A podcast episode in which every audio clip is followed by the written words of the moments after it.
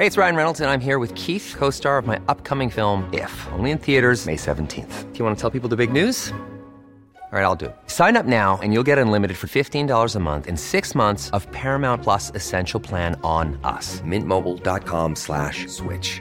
Upfront payment of $45 equivalent to $15 per month. Unlimited over 40 gigabytes per month. Face lower speeds. Videos at 480p. Active Mint customers by 531.24 get six months of Paramount Plus Essential Plan. Auto renews after six months. Offer ends May 31st, 2024. Separate Paramount Plus registration required. Terms and conditions apply if rated PG.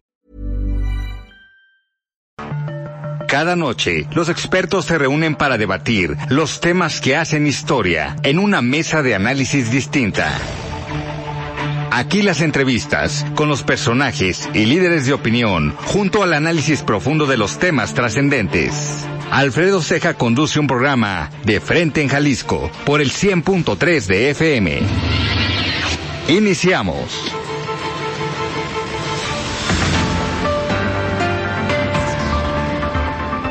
Hola, ¿qué tal? Muy buenas noches. Bienvenidos a una emisión más de De Frente en Jalisco, aquí en Heraldo Radio Jalisco. Son las 7 de la noche con un minuto, hoy miércoles 7 de febrero, y quiero agradecer que esta semana nos acompaña Joel Alvarado en los controles técnicos, como todos los días, en la producción y redacción de este espacio, Ricardo Gómez, y recordarles nuestro número de WhatsApp para que se comuniquen con nosotros, el 3330 1779 66. El día de hoy vamos a tener una entrevista con Germán, Sánchez. Él es el presidente del Consejo Agropecuario en el municipio de Tlaquepaque.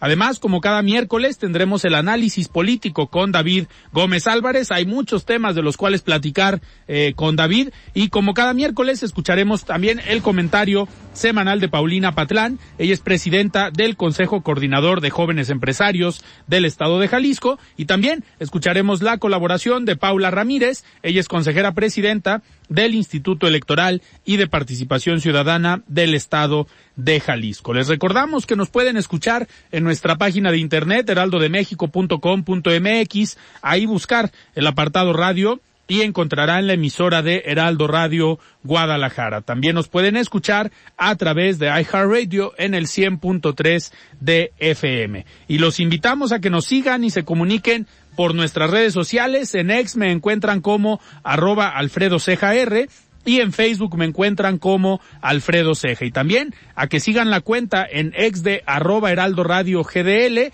para que se mantengan informados de todo lo que pasa en nuestro estado. Y ya pueden escuchar el podcast de De Frente en Jalisco en cualquiera de las plataformas donde encontrarán todas las mesas de análisis y todas las entrevistas. La voz de los expertos.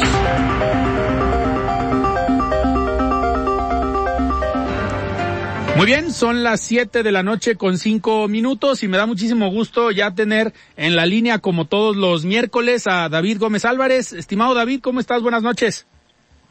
¿Qué tal Alfredo? Muy bien, ¿y tú? Buenas noches a Radio Heraldo.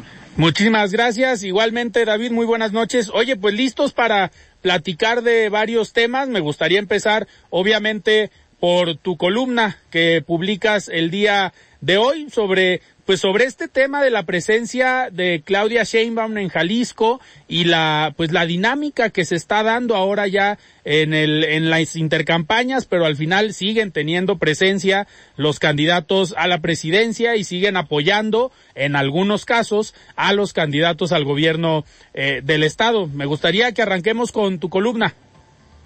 Claro que sí, con gusto. Fíjate que lo que creo que sucedió es que la encuesta que levantó y publicó el periódico Mural sí hizo una buena, digamos, eh, generó una buena discusión, un buen debate, porque en el mar, en el océano de encuestas eh, mal hechas, con errores o manipuladas que cucharean para un lado y otro, o de plano inventadas, fabricadas, que nunca se levantaron, Creo que la encuesta de Mural es una de las muy pocas serias y rigurosas.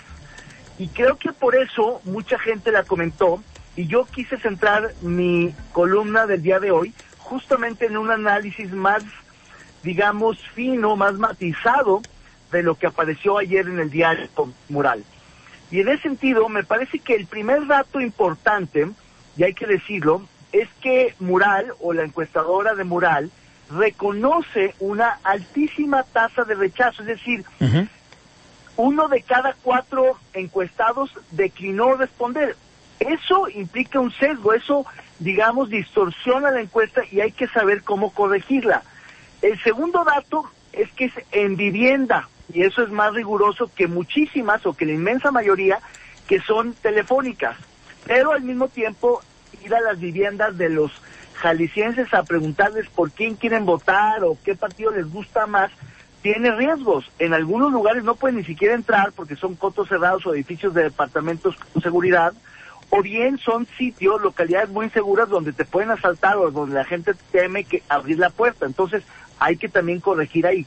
Dicho todo eso, creo que los resultados más interesantes de la encuesta tienen que ver, primero, en el plano nacional, que Claudia Sheinbaum tiene una preferencia por encima de Xochitl Galvez muy, muy grande en Jalisco algo que no se pensaba que fuera a ocurrir, o al menos no en esa magnitud. Digamos que si históricamente Jalisco ha sido, eh, en el bipartidismo jalisciense ha sido panista, y aun cuando fue priista en, la, en, el plano nacional ganó eh, eh, Anaya en, el 18, pues uno pensaría que estarían más cerradas la, la, contienda entre Xochitl Galvez y Claudia Sheinbaum, y no está así lo que dice Morales es que la intención del voto por Sheinbaum es del 69%, mientras que el de el, voto, la intención del voto por Xochitl es de treinta y tantos por ciento. Es decir, le, saca una barbaridad. Tres a uno. Es una diferencia tan sorprendente como irremontable. En el plano local, creo que los, si bien es cierto que ambos candidatos, tanto Pablo Lemus como Claudia Delgadillo, subieron en sus preferencias, Claudia Delgadillo subió un poco más o un tanto más que Lemus.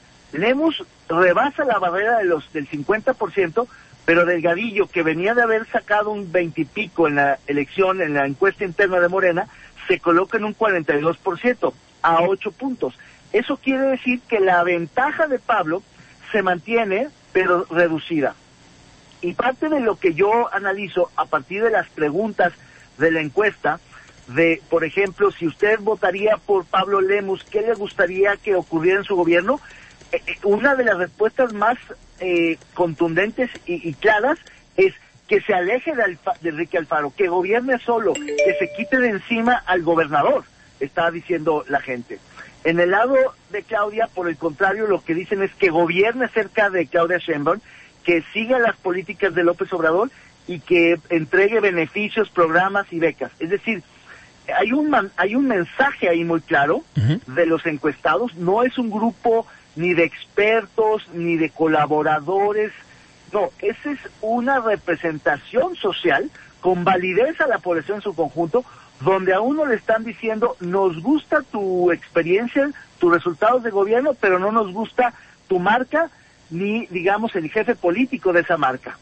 Y a la otra le están diciendo, no te conocemos, no te reconocemos ningún atributo, eh, pero nos gusta tu candidata presidencial y sobre todo nos gusta tu jefe político y lo que hace tu jefe en el Estado. Entonces, eso va a, digamos, modificar o, enfatizar las estrategias de campaña.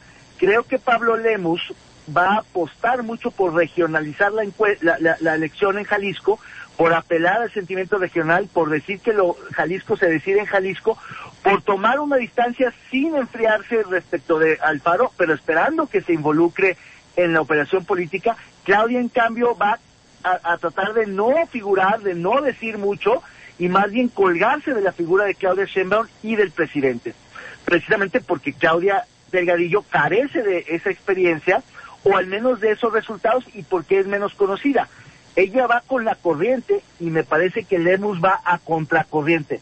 Me parece muy meritorio, digamos, eh, eh, eh la trayectoria de Lemus en el sentido de haber sido una suerte de oposición al interior del oficialismo, haber sido un crítico del alfarismo adentro del movimiento ciudadano, pero creo que también Claudia tiene ese, ese, ese atributo en el sentido de que viene de abajo y quizá con mucha más suerte porque cuando se decide que la candidatura de Morena en Jalisco sea mujer, le toca a ella, a pesar de haber salido en la encuesta interna por debajo tanto de Carlos Lomelí como de Chema Martínez. Es decir, hay un rebote en el caso de Claudia, ella se beneficia mucho de la marca, mientras que Pablo Lemos le suma a la marca. Es decir, más bien dicho, eh, o dicho de otra manera, Claudia Delgadillo está abajo de la marca de Morena y Pablo Lemos está muy por encima de la marca de Movimiento Ciudadano. Pablo Lemos es la marca hoy naranja por encima del alfarismo, por encima de Alfaro y por encima del Movimiento Ciudadano, mientras que Claudia Delgadillo todavía no está, eh, digamos, eh, al nivel de la marca Morena y por supuesto mucho más abajo que las marcas de Claudia Sheinbaum y López Obrador. Creo que son dos casos en un sentido asimétricos, contrarios, donde uno va como en un sentido y en otro, y todavía, todavía hay falta tiempo para saber si esto realmente es una tendencia.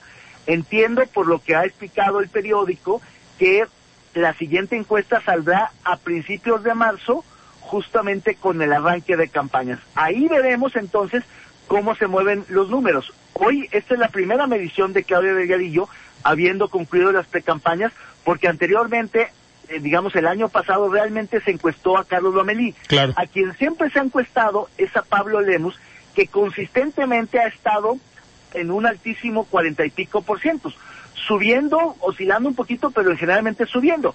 Es decir, las tendencias de, de, de, de, Pablo es muy claramente ascendente, pero con una pendiente, digamos, menos pronunciada, mientras que Claudia Delgadillo tuvo un salto cualitativo, pero no sabemos cuál es su tendencia si al alza o más bien ya a una estabilización. Eso está por verse. Claro. Oye, David, y en este, en este contexto todavía puede haber eh, cambios o definiciones en el tema, por ejemplo, de Guadalajara, ¿no? Porque todavía Morena no define quién va a ser la candidata o el candidato. Eh, Movimiento Ciudadano ya tiene candidato, el Frente eh, Fuerza y Corazón por México también, pero ahí todavía puede haber cambios en la encuesta. Digo, la semana pasada, si no me equivoco, el Heraldo publicó o antepasada una encuesta por marcas para el municipio de Guadalajara. Hizo una encuesta en las capitales donde va a haber elección en los nueve estados y salía prácticamente en un empate técnico Movimiento Ciudadano con Morena, tres puntos por arriba Movimiento Ciudadano de Morena, sin medir perfiles, solamente midiendo la marca. En este sentido, también en Guadalajara pudiera haber, eh, pues, algún, algún cambio, ¿no? Eh, una vez teniendo el perfil. Sí, sin duda. A ver, yo creo que la marca Morena es una marca ganadora, es una marca ahorita muy potente, pero en definitiva, lo que le hace falta a esa marca en Jalisco son perfiles y liderazgos Claudia Delgadillo le resta a la marca Morena, o mejor dicho al revés, se cuelga de la marca Morena. Cualquier candidato que surja eh, de los que se están encuestando para Guadalajara seguramente le va a restar. Quizá el único que le abone sea eh, Ricardo Villanueva, el rector de la Universidad de Guadalajara, que hasta donde entiendo no va a jugar. Se deja, yo creo que un poco juega con eso por, por, su, su, interés político, pero ah, creo que no va y yo esperaría que no fuera. Ahora, de los demás, creo que Cheta estaría llegándole a la marca, eh, Mariana Fernández lo mismo, Mara Robles lo mismo, y no sé si hay alguien más. Pero digamos María Padilla también es la otra que está... Padilla que un poco más abajo, porque es menos conocida, pero en general la marca es más potente. Lo que, y, y en ese sentido yo lo que veo aunque no salió la encuesta de, eh, de Mural, pero digamos haciendo un análisis con otras encuestas y los datos de, de, de, múltiples encuestas, yo creo que efectivamente Guadalajara está empatada, eh, eh, aunque hay encuestas que dicen que Movimiento Ciudadano va no tres puntos arriba, sino seis, siete puntos abajo. Y no y tampoco es que Verónica Delgadillo la candidata del Movimiento Ciudadano de Guadalajara le haya subido mucho a la marca.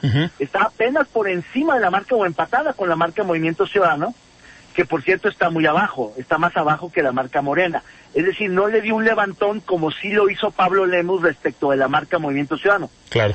Ahora, falta ver quién define, pero aún así creo que en el caso, por ejemplo, de Zapopan, entiendo que Movimiento Ciudadano va arriba eh, que, que, la coalición de Morena, es decir, por encima de Pedro Kumamoto, en Tlajomulco, eh, Gerardo Quirino va arriba con la marca Movimiento Ciudadano de la marca Moreno, porque ahí tampoco está definido el candidato o la candidata. En Tlaquepaque va arriba Morena, independientemente de que está definida la candidata que busca la reelección Citlali. eh, y en, en, en Tonalá eh, va, creo, muy arriba eh, la marca Morena, Sí. ya con la, la posibilidad de que se reelige el actual alcalde eh, Sergio Chávez. Entonces, creo que el panorama metropolitano para Movimiento Ciudadano es muy adverso. Creo que Seguras solamente... eh, Zapopan, eh, ¿no? Zapopan. En Veremos, eh, y, y quizá yo diría Tlajomulco. Tlajomulco En también. Veremos, y en Veremos empatada Guadalajara y las demás, es decir, Tonalá, Tlaquepaque y... Eh, y, y ya eh, estarían en el lado de Morena. Entonces eso quiere decir que realmente es una contienda cerrada donde hay un voto volátil, caprichoso, de castigo, útil, cruzado, un voto sofisticado. El tapatío que lo está revelando esa encuesta que dice cosas que uno pensaría que son de expertos o enterados, como el hecho de que le digan a Lemus que no les gustaría a la gente que gobierne cerca de Alfaro, o que le digan a Claudia que eh, baje más recursos del presidente López Obrador. La gente eh, pues eh, pide lo que cree que debe de pedir a los candidatos por los que in- en- tiene la intención de votar. Oye, David, ahorita que comentas esto de algunas elecciones que están pues cerradas o complicadas, como el caso de Guadalajara para Movimiento Ciudadano, eh, no sé si tuviste oportunidad de ver pues la polémica que se ha armado en redes sociales y en algunos medios de comunicación con este video que suben, eh, pues en el que aparece Jorge Álvarez Maínez, el candidato de Movimiento Ciudadano a la presidencia de la República, con el gobernador de Nuevo León, Samuel García, pues donde aparecen en un partido de fútbol el fin de semana, está el, el que va a ser el candidato de Movimiento Ciudadano al Senado eh, por Sonora, eh, uno que le apodan el Pato, y pues hacen referencia a un personaje de la política que ya habíamos hablado de él, de su regreso, de Manlio Fabio Beltrones, haciendo unas expresiones poco respetuosas o poco responsables eh, o educadas tal vez para un precandidato, un candidato a la presidencia y un gobernador, eh, y se armó toda una polémica. En este caso, ¿tú crees que estas actitudes del candidato, ahorita que hablas tú de Claudia Sheinbaum, que suma a la candidatura en Jalisco, en el caso de Xochitl Galvez, pues tal vez puede sumar también un poco a la candidatura de Laura Aro. En el caso de Jorge Álvarez Maínez, ¿Crees que restan este tipo de actitudes y pueden afectar a la contienda en Guadalajara, por ejemplo, con Verónica Delgadillo, pues tener este tipo de mensajes que pues prácticamente no vienen al caso en una contienda electoral? Yo creo que sí, yo creo que lo que vimos en ese eh, video es un poco más de lo mismo. Ese es el verdadero Samuel García, bravucón, envalentonado, prepotente, mal hablado, frívolo. E- Es realmente una vergüenza ajena, como lo dicen incluso muchos militantes de Movimiento Ciudadano, que, que ha sido de pena ajena, que incomoda y avergüenza al partido y, y que se preste Jorge Álvarez Maínez, que es el, el que incluso este es el que sostiene el celular Sí. el que el, el que reparte juego, pues me parece que, que, que, que habla muy mal de un candidato que no termina de eh, cuajar y que echa mano de recursos eh, pues francamente deleznables eh, y, y que bueno, pues yo creo que lo que está haciendo él mismo es dirigirse a una debacle que puede poner en riesgo, insisto, el registro mismo del partido político del Movimiento Ciudadano. Eh, lo que está haciendo es, es, es, es, me parece muy eh, eh, eh, poco efectivo políticamente. No sé si él mira si esos videos con, con, con cerveza, borrachos, le, le añadan y le habla de un segmento de los jóvenes, si esa es la nueva política. No acabo de entender cuál es la estrategia o si de plano son una eh, eh, concatenación de errores que están llevándolos a- al desfiladero. Oye, David, y sobre todo cuando estás pues hablando de un personaje político que tiene toda una trayectoria y un colmillo político para responder ese tipo de ataques, como es Manlio Fabio Beltrones, ¿no? En uno de los mensajes que todavía el día de hoy Jorge Álvarez Maínez publica en redes diciendo que va a retirar a, a Beltrones, que va a retirar a un dinosaurio, pues hablando de la nueva y la vieja política, pues Beltrones le responde en un tuit, no hay vieja o nueva política, lo que hay son buenos políticos o malos políticos, pobre Nuevo León para MC, ya estará sobrio. A ver, ese tipo de respuestas pues yo creo que son pocos los que se animan a darlas y uno de ellos es Beltrones. Yo creo que no le midió el enemigo que se echó enfrente, ¿no?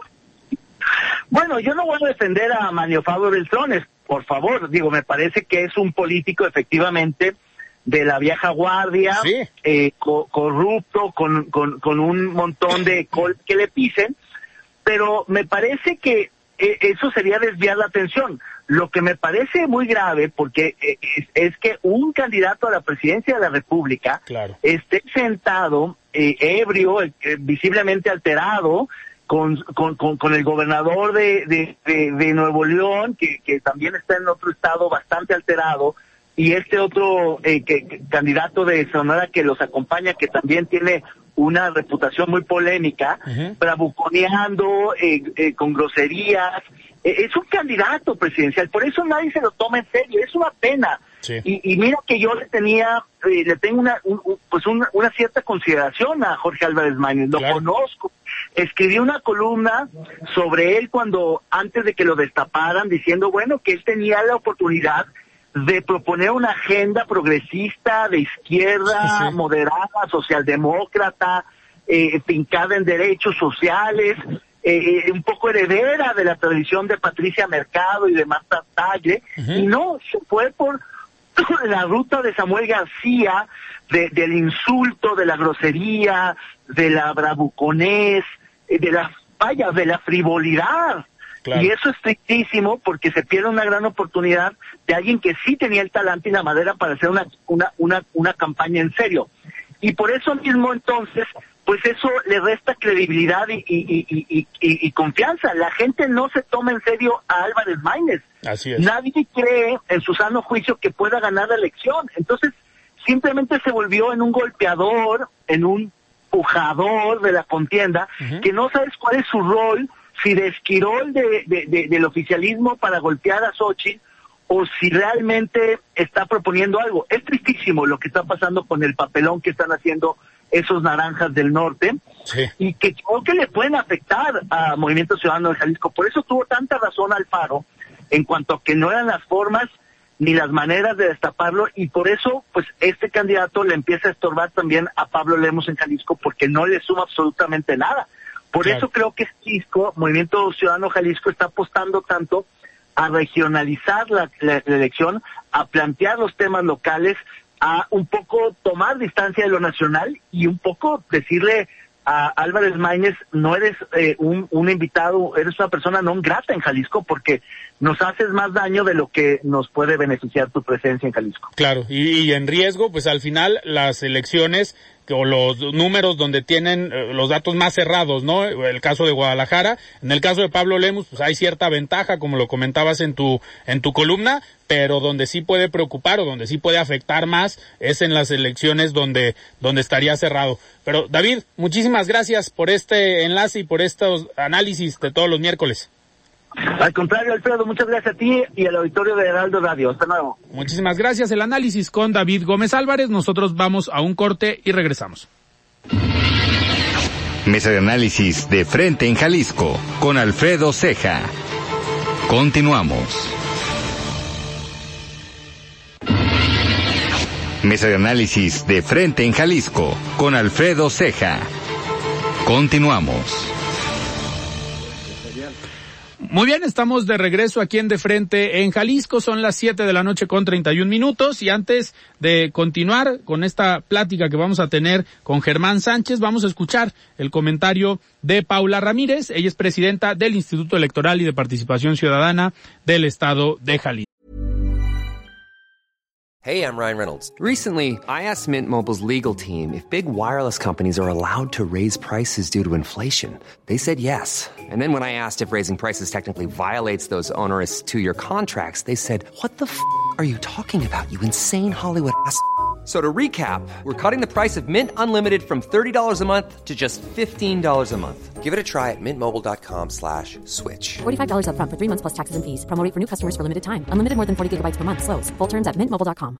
Planning for your next trip? Elevate your travel style with Quince. Quince has all the jet setting essentials you'll want for your next getaway, like European linen, premium luggage options, buttery soft Italian leather bags, and so much more. And it's all priced at 50 to 80% less than similar brands. Plus, Quince only works with factories that use safe and ethical manufacturing practices. Pack your bags with high-quality essentials you'll be wearing for vacations to come with Quince. Go to quince.com slash trip for free shipping and 365-day returns. Estimada Paula, ¿cómo estás? Buenas noches.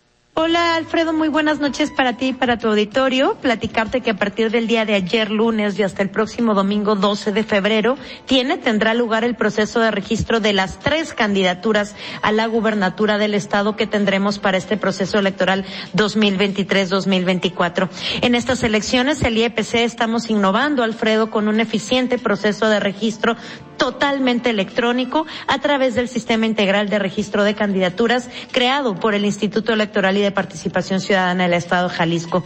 Este novedoso sistema que se implementa por primera vez en el Estado para el registro de las candidaturas a la gubernatura, también a diputaciones y municipios para los próximos comicios locales, brinda plena certeza y seguridad jurídica y permite que los partidos políticos, las coaliciones y quienes aspiran a candidaturas independientes puedan realizar los trámites de registro totalmente a distancia desde cualquier punto geográfico en que se encuentren y con toda facilidad. El sistema es la única modalidad que se tendrá disponible para el procedimiento de registro de candidaturas, el cual, como sabemos, se hace a través de los partidos políticos. Esto es muy, muy importante, Alfredo, pues no son las personas candidatas quienes se registran, sino que lo hacen sus partidos políticos, quienes gozan de amplios recursos y todos tienen acceso a Internet y la capacidad para digitalizar toda la documentación necesaria. Contarte, Alfredo, que los partidos políticos fueron debida y oportunamente capacitados para el uso del sistema. Se les dedicó un día entero para capacitarles y hacer pruebas con cada uno de ellos, además de que se llevó a cabo un simulacro exitoso con todos los partidos políticos también para emular condiciones reales de funcionamiento, entre ellas, desde luego, diversas pruebas de estrés que posibilitaron confirmar las capacidades técnicas de este sistema. En el CIRC, como llamamos al sistema por sus siglas, el que además es amigable y muy fácil de usar, se puede acceder a todos los formatos necesarios para presentar las solicitudes de registro a los distintos cargos, además de consultar manuales y desde luego la normatividad aplicable, todo lo cual facilita muchísimo el proceso de registro y lo hace pues más eficiente que el método tradicional que se realizaba mediante papel y constancias físicas. Contarte, Alfredo, que el cierre del registro para la gubernatura se hará en forma automática a las 23 con 59 horas, hora del centro de México, del próximo 11 de febrero. A partir de ahí ningún registro podrá ser enviado para la gubernatura del estado, agregado o modificado una vez cerrado el sistema. Y será el 29 de febrero cuando el Consejo General del IEPC emita la resolución de la procedencia de las solicitudes de registro de candidaturas a gubernatura del estado. En tanto, el 12 de febrero se abre, da inicio eh, de nuevo el sistema, pero ahora para el registro de candidaturas a presidencias municipales, a municipios en general y a diputaciones. De acuerdo con el registro de coaliciones ante el IEPC, hasta el día de hoy, Alfredo, el umbral máximo de registros de candidaturas en el Estado que estamos esperando es 8.261 personas candidatas, de las cuales serían tres candidatas a la gubernatura, 120 personas candidatas a diputaciones de mayoría relativa, 162 personas candidatas a diputaciones de representación proporcional y 7.976 personas candidatas a los distintos cargos de municipios. Eso es, mi estimado Alfredo, por lo que hace al proceso de registro de candidaturas en el cual ya nos encontramos. Muchas gracias, Alfredo, nuevamente por el espacio y nos escuchamos la próxima semana. Muchísimas gracias, Paula, por este comentario y arrancamos esta plática. Me da muchísimo gusto recibir aquí en cabina a Germán Sánchez. Él es presidente del Consejo Agropecuario en el municipio de Tlaquepaque. Don Germán, ¿cómo está? Muy buenas noches. Muy buenas noches y un saludo para todo tu auditorio. Muchísimas gracias. Oiga, pues hay, hay muchos temas de los cuales platicar hoy sobre la situación que está atravesando el campo en nuestro país y en nuestro estado. Algunos eh, factores que tienen que ver eh, no solamente con los gobiernos, sino pues factores climatológicos que a lo mejor tienen una afectación pero también me gustaría analizar algunas problemáticas que están viviendo en el día a día en el campo y me gustaría arrancar eh, con esto. Eh, hemos visto esta última semana las manifestaciones, por ejemplo, del sector del autotransporte de carga, eh, manifestándose sobre la inseguridad que viven en las carreteras y mucha relación tiene también con la inseguridad que está viviendo hoy el campo en nuestro en nuestro país.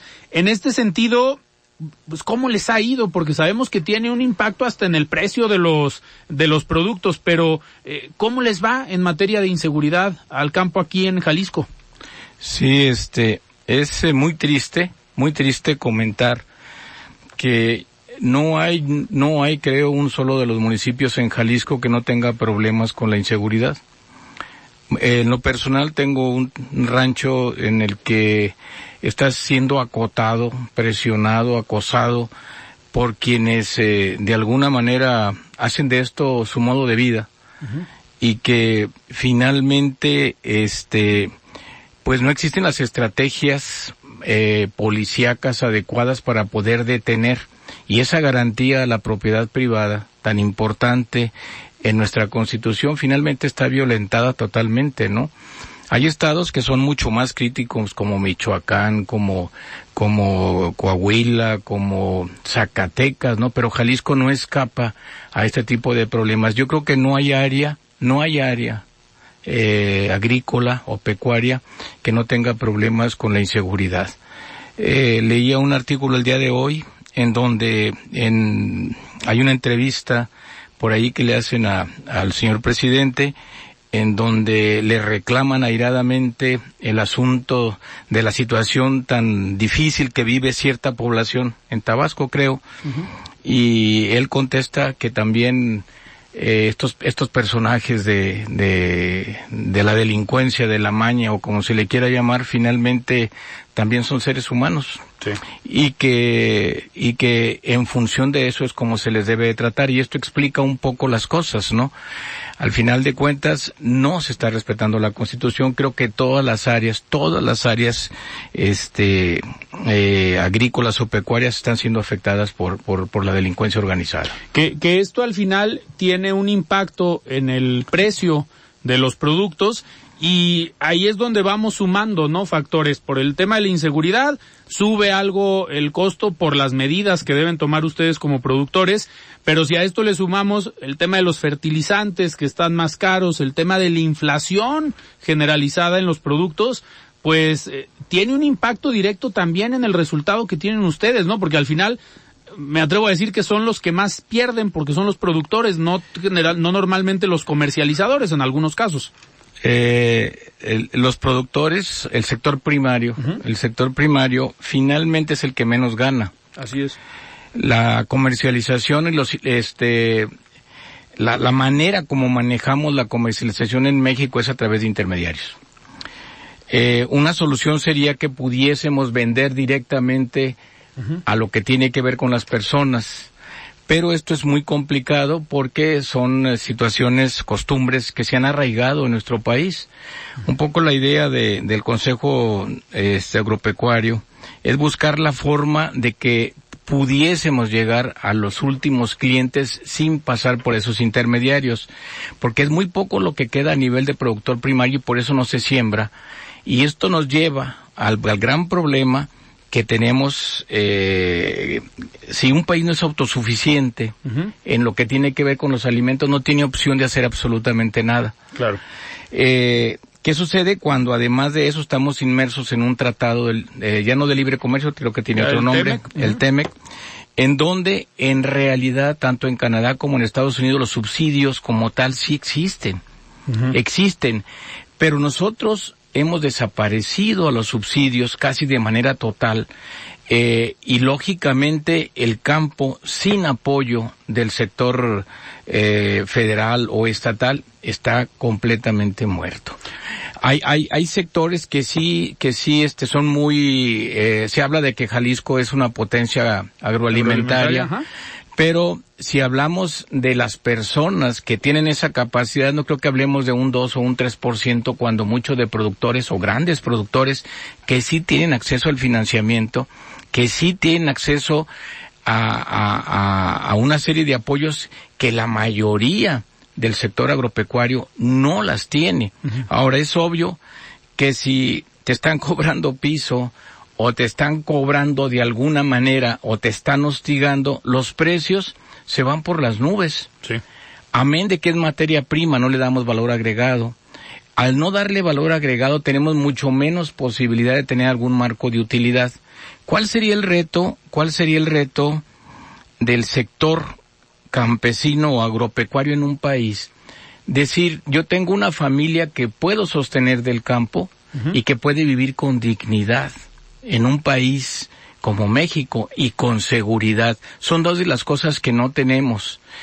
Eh, la mayoría de la población se ha concentrado en las grandes metrópolis, creo que hasta un 50% por lo que entiendo, pero el campo es el que finalmente proporciona los alimentos a toda esa cantidad de gente concentrada en las grandes ciudades. Entonces, ¿cuál es el reto?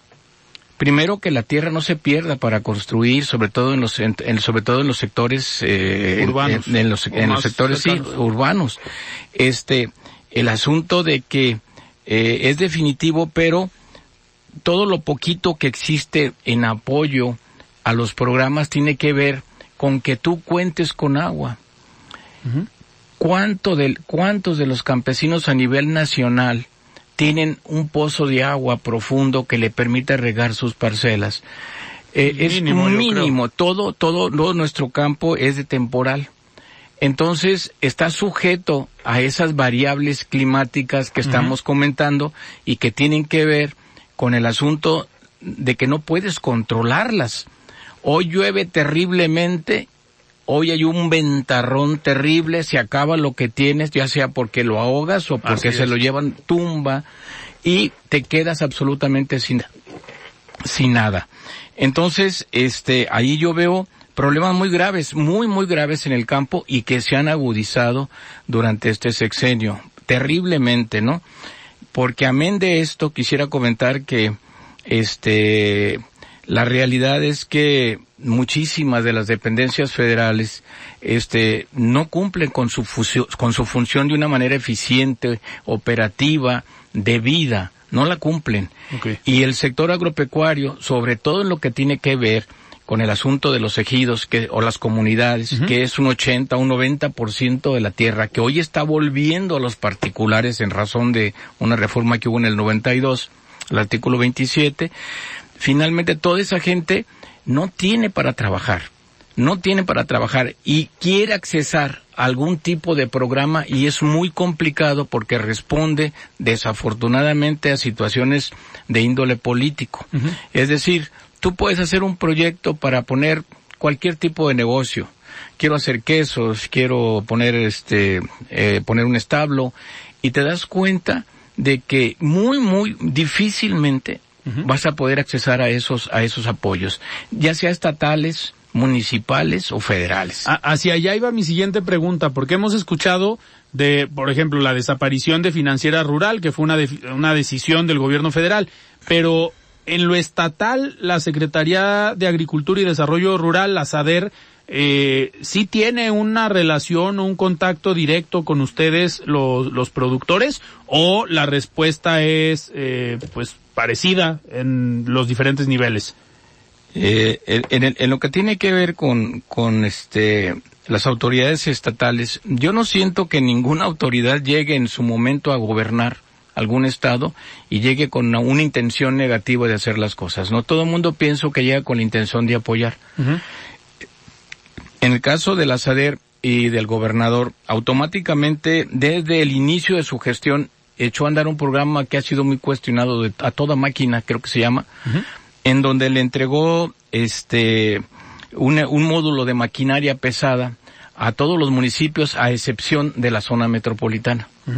No entró Tlaquepaque, no entró Zapopan, no entró este Tonalá, este por por o en razón de que eh, tienen un módulo, un módulo de maquinaria estatal, el cual iba a ser proporcionado a todos los municipios.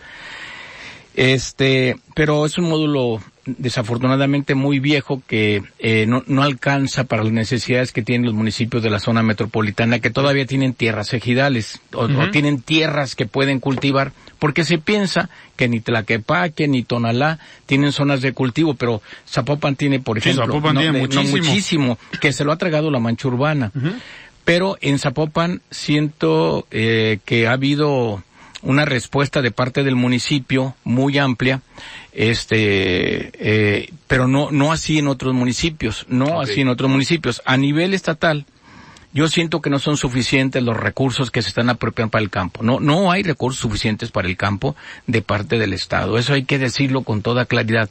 Amén de que en, la, en muchísimos casos, insisto, eh, tristemente se politizan a veces las decisiones de a quién se apoyo y a quién no apoyo.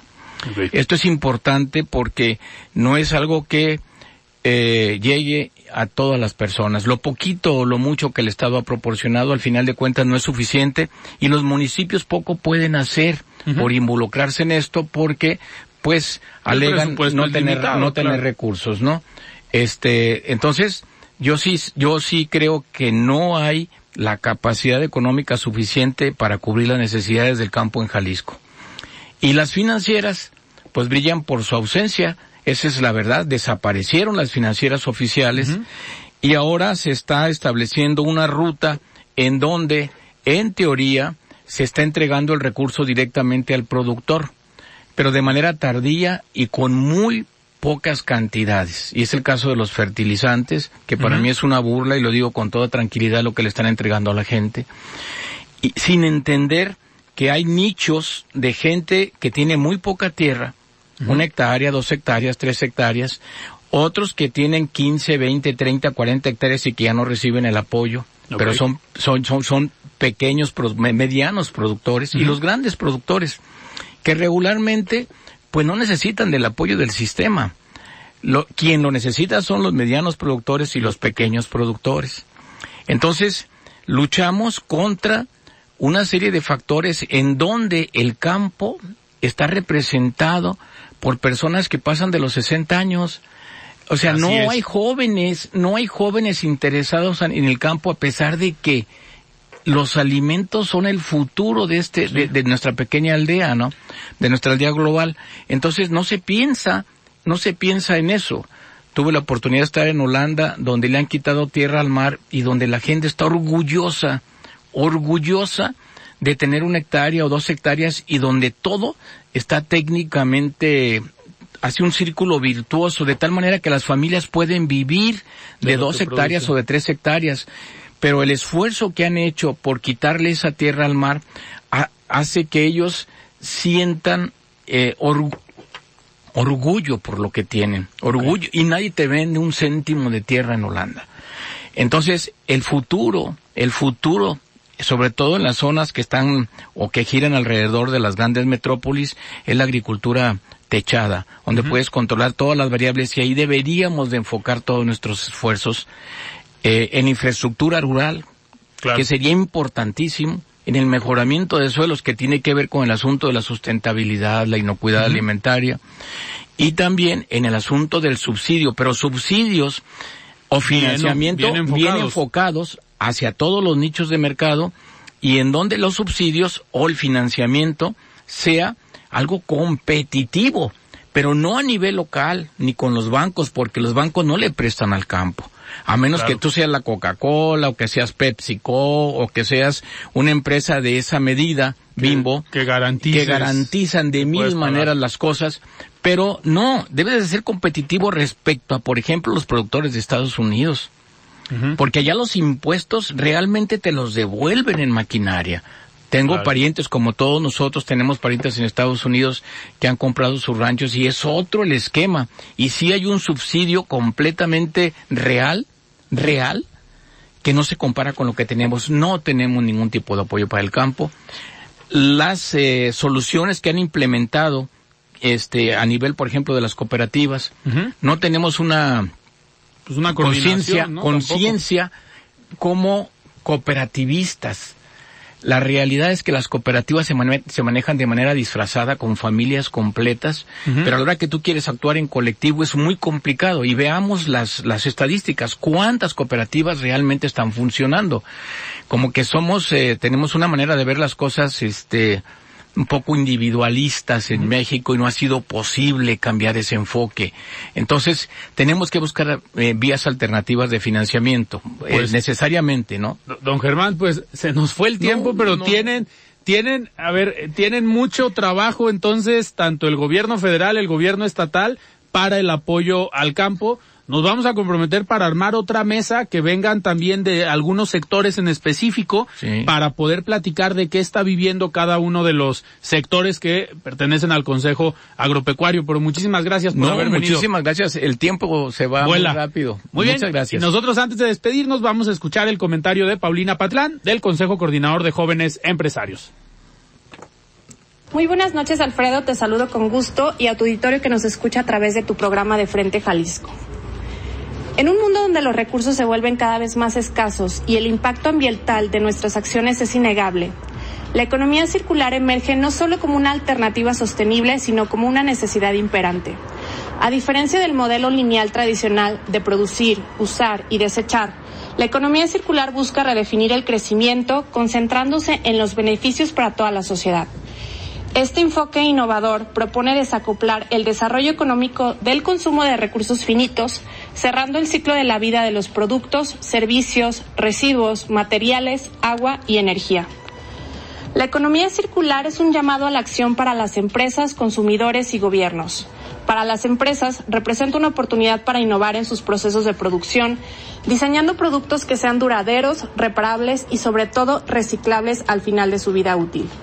Los consumidores, por su parte, juegan un papel crucial al optar por productos sostenibles y adoptar prácticas como el reciclaje y la reutilización. Los gobiernos, por lo tanto, deben fomentar políticas que apoyen la economía circular, estableciendo marcos regulatorios que incentiven la adopción de estos principios. En Jalisco y en México en general, la transición hacia una economía circular no solo podría aliviar la presión de nuestros recursos naturales, sino también, también abrir nuevos caminos para el desarrollo económico y la creación de empleo. Imaginemos un futuro donde las empresas locales lideren la innovación, el diseño de productos circulares, donde nuestros mercados se llenen de opciones sostenibles y que cada ciudadano contribuya activamente al, al ciclo virtuoso de reciclar y reutilizar. Sin embargo, el camino hacia la economía circular requiere de un cambio de mentalidad. No solo se trata de implementar nuevas tecnologías o políticas, sino de adoptar una visión a largo plazo sobre el impacto de nuestras acciones. Es necesario educar y crear conciencia sobre la importancia de reducir nuestro consumo, reutilizar lo que podemos y reciclar lo que ya no sirve. La economía circular ofrece un marco para construir una sociedad más resiliente, una que no solo sobreviva, sino que prospere minimizando su impacto ambiental y maximizando el bienestar de sus ciudadanos. Eh, no solo es una moda pasajera, sino una estrategia esencial para garantizar un futuro sostenible. Como sociedad tenemos que responsabilizar y tomar la responsabilidad de abrazar este modelo transformando nuestros hábitos de consumo y de producción y solo así podremos asegurar que las generaciones futuras hereden un mundo no solo más habitable, sino que prospere. Hasta aquí mi comentario, Alfredo. Te agradezco como siempre el espacio y nos escuchamos el siguiente miércoles. Muy buenas noches. Muchísimas gracias, Paulina, por este comentario. Nosotros nos despedimos y nos escuchamos el día de mañana con la presencia del secretario de Educación del Gobierno del Estado. Yo soy Alfredo Ceja. Muy buenas noches.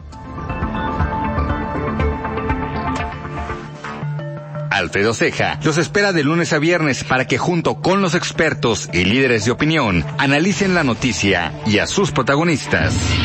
Esto fue De Frente en Jalisco, otra exclusiva de El Heraldo Radio. Hi, I'm Daniel, founder of Pretty Litter. Did you know cats tend to hide symptoms of sickness and pain? I learned this the hard way after losing my cat, Gingy. So I created Pretty Litter, a health monitoring litter that helps detect early signs of illness by changing colors, saving you money and potentially your cat's life. Pretty Litter is veterinarian developed, and it's the easiest way to keep tabs on your fur baby's health right at home. Go to prettylitter.com and use code ACAST for 20% off your first order and a free cat toy. Terms and conditions apply. See site for details.